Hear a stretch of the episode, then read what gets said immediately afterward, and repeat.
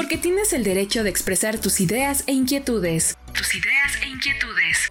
Porque tus opiniones influyen en la vida de tu comunidad, estado y país. Porque eres pieza fundamental de la democracia. De la democracia.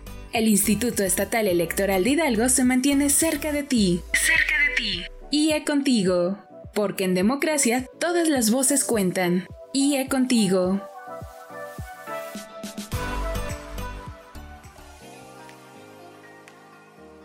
Les doy la bienvenida a un nuevo episodio de este espacio titulado IE Contigo, una producción original del Instituto Estatal Electoral de Hidalgo. Y al frente del micrófono se encuentra su amiga Laura Muñoz, y como siempre, les invito a hacer contacto con nosotros a través de nuestras redes sociales.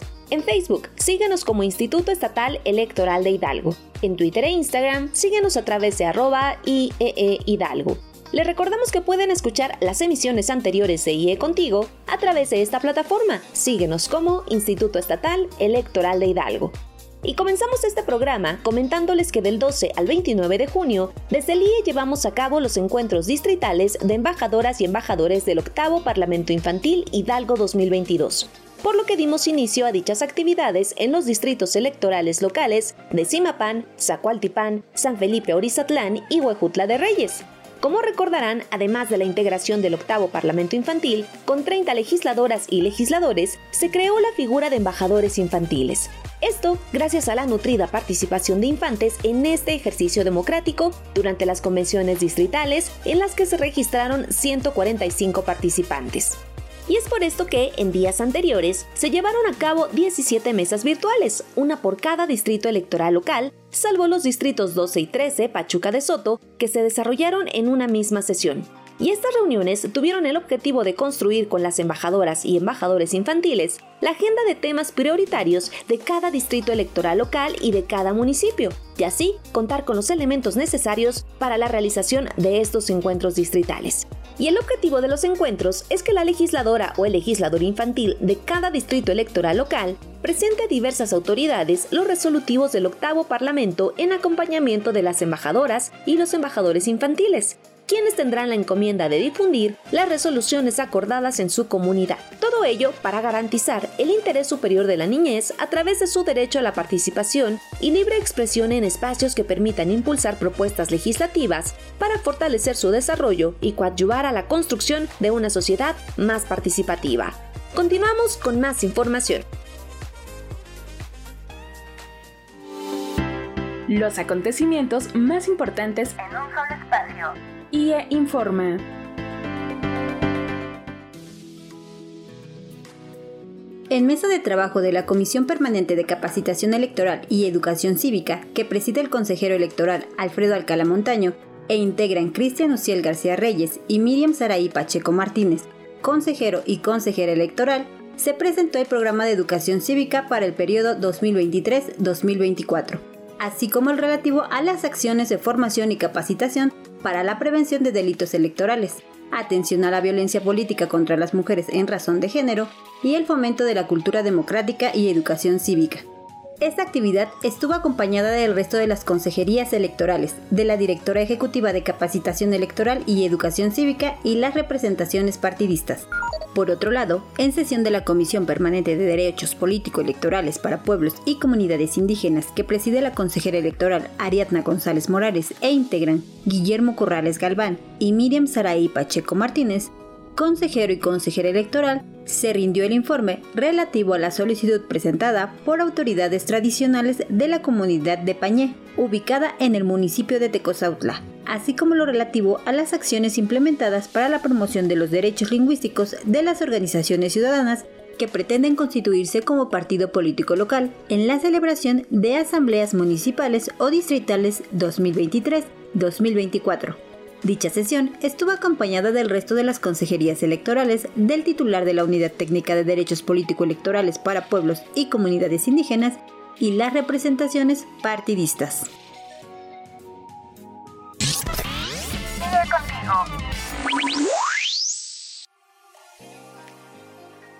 Querida audiencia, les queremos invitar al décimo concurso nacional de ensayo en materia de justicia electoral abierta, los aportes de la transparencia, el acceso a la información, la protección de datos personales y los archivos 2023, que organiza el Tribunal Electoral del Poder Judicial de la Federación y este concurso busca obtener las aportaciones de la ciudadanía, específicamente de personas estudiantes, investigadoras, docentes, académicas y operadoras jurídicas, a través de un ensayo que aborde la materia de transparencia, el acceso a la información, la protección de datos personales y los archivos en el ámbito electoral. Es indispensable que el ensayo se enfoque en el análisis y alternativas de solución a problemas prácticos y retos vinculados a una de las temáticas referidas en las bases a fin de implementar mejoras dentro del Tribunal Electoral del Poder Judicial de la Federación. Y el concurso está dirigido a la ciudadanía en general y focalizado en dos grupos poblacionales por edad, personas de 18 a 29 años y mayores de 30 años. Así que si quieres conocer más información sobre el décimo concurso nacional de ensayo en materia de justicia electoral abierta, les invito a consultar nuestras redes sociales. Encuéntranos en Facebook, Spotify y YouTube como Instituto Estatal Electoral de Hidalgo o a través de nuestros sitios web www.ieehidalgo.org.mx y concienciacívica.org. Participa. Es responsabilidad de todas las personas seguir avanzando en la construcción de una democracia en un ambiente de paz. Conozcamos el valor de los valores.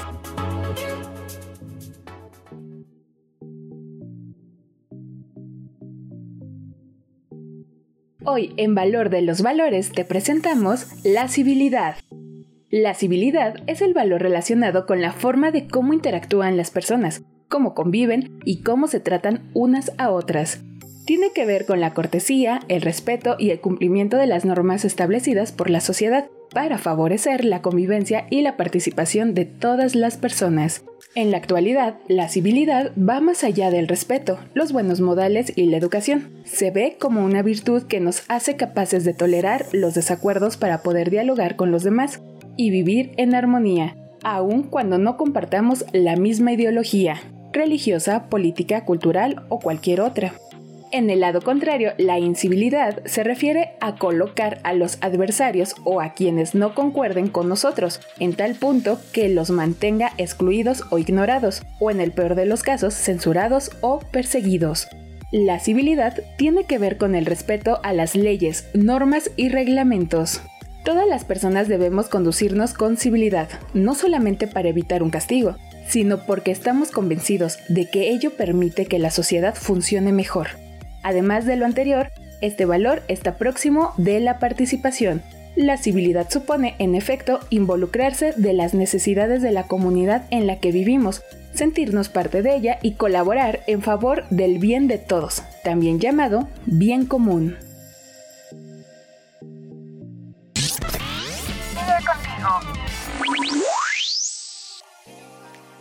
Queridos redescuchas, estamos de regreso. Y ahora pasando al ámbito nacional, les quiero compartir que el Pleno de la Suprema Corte de Justicia de la Nación, por mayoría de nueve votos, invalidó el decreto por el que se reformaban, adicionaban y derogaban diversas disposiciones de la Ley General de Instituciones y Procedimientos Electorales, de la Ley General de Partidos Políticos, de la Ley Orgánica del Poder Judicial de la Federación y que expedía la Ley General de los Medios de Impugnación en materia electoral, el cual fue publicado el 2 de marzo de 2023.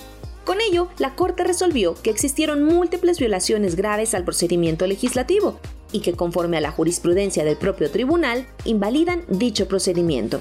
Se dijo que las iniciativas del denominado Plan B fueron presentadas a discusión y aprobación sin que fueran publicadas previo al inicio de la sesión, para que todos los legisladores tuvieran oportunidad de conocerlas tal como lo señala el reglamento de la Cámara de Diputados. Estas iniciativas comprenden seis leyes y más de 510 artículos adicionados, reformados o modificados.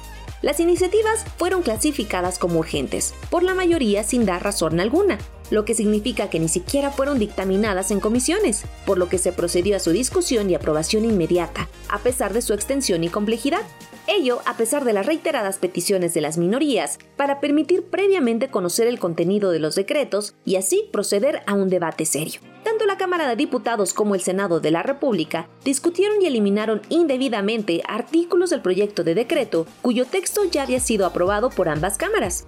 una de las reglas constitucionales específicas del procedimiento legislativo, prohíbe tajantemente a las cámaras del Congreso de la Unión alterar en modo alguno los artículos o disposiciones de los proyectos de ley o decreto que ya hubieran sido aprobados previamente por ambas cámaras. Las Comisiones Unidas del Senado de la República omitieron sesionar y aprobar su dictamen de manera conjunta, Asimismo, tampoco cumplieron con las reglas de votación previamente establecidas. Al declararse la invalidez del decreto impugnado, el Pleno de la Suprema Corte de Justicia de la Nación determinó que a fin de preservar el principio de certeza que rige en materia electoral, las normas que se habían reformado a través de dicho decreto recuperarán su vigencia con el texto que tenían antes de la entrada en vigor de aquel, es decir, al 2 de marzo de 2023. La Suprema Corte ha sostenido desde hace más de 15 años y en más de 30 ocasiones que el procedimiento legislativo definido en la ley fundamental es la base del régimen democrático y no un mero formalismo, ya que exige que el órgano legislativo observe y proteja los principios de legalidad, representatividad y democracia deliberativa lo que significa que el proceso electoral 2023-2024, el cual ya ha sido calificado como el más grande de la historia comicial de México, será organizado con la legislación producto de la reforma electoral de 2014. Así que les compartimos que para el próximo proceso electoral concurrente se renovarán a nivel federal al titular de la presidencia, 128 senadurías federales, 500 diputaciones federales y en cuanto a los procesos comiciales en las 32 entidades federativas, se elegirán a 8 titulares de gubernaturas, incluida la persona titular de la jefatura de gobierno de la Ciudad de México. En total, se renovarán más de 20.000 cargos federales, estatales y municipales, instalando para ello 170.000 casillas en todo el país a las que podrán asistir a emitir su voto, según cálculos preliminares. Y pasando a otros temas, acompáñenme a escuchar la siguiente cápsula. El espíritu humano es tan fuerte como su historia. Sigamos aprendiendo de quienes marcaron un antes y después en el camino rumbo a la paz. Personas constructoras de la democracia.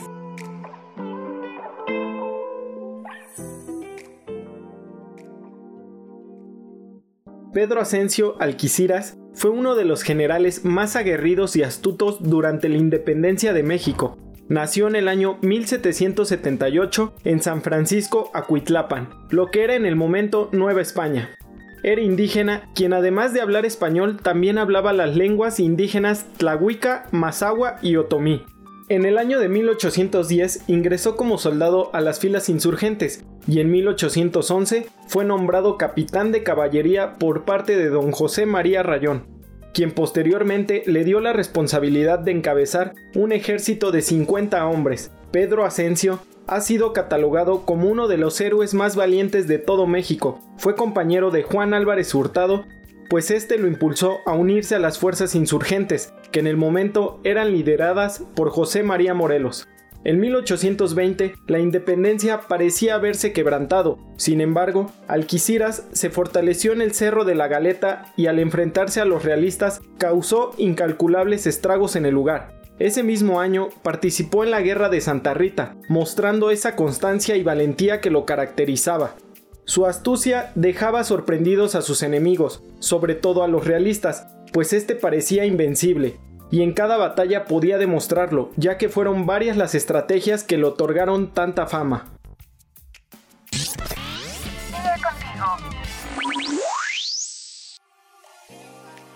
Querida audiencia, ha llegado el momento de despedirnos, pero antes les invito a seguir en contacto a través de nuestras redes sociales. En Twitter e Instagram, síguenos como arroba IEE Hidalgo. En Facebook, Spotify y YouTube puedes encontrarnos como Instituto Estatal Electoral de Hidalgo.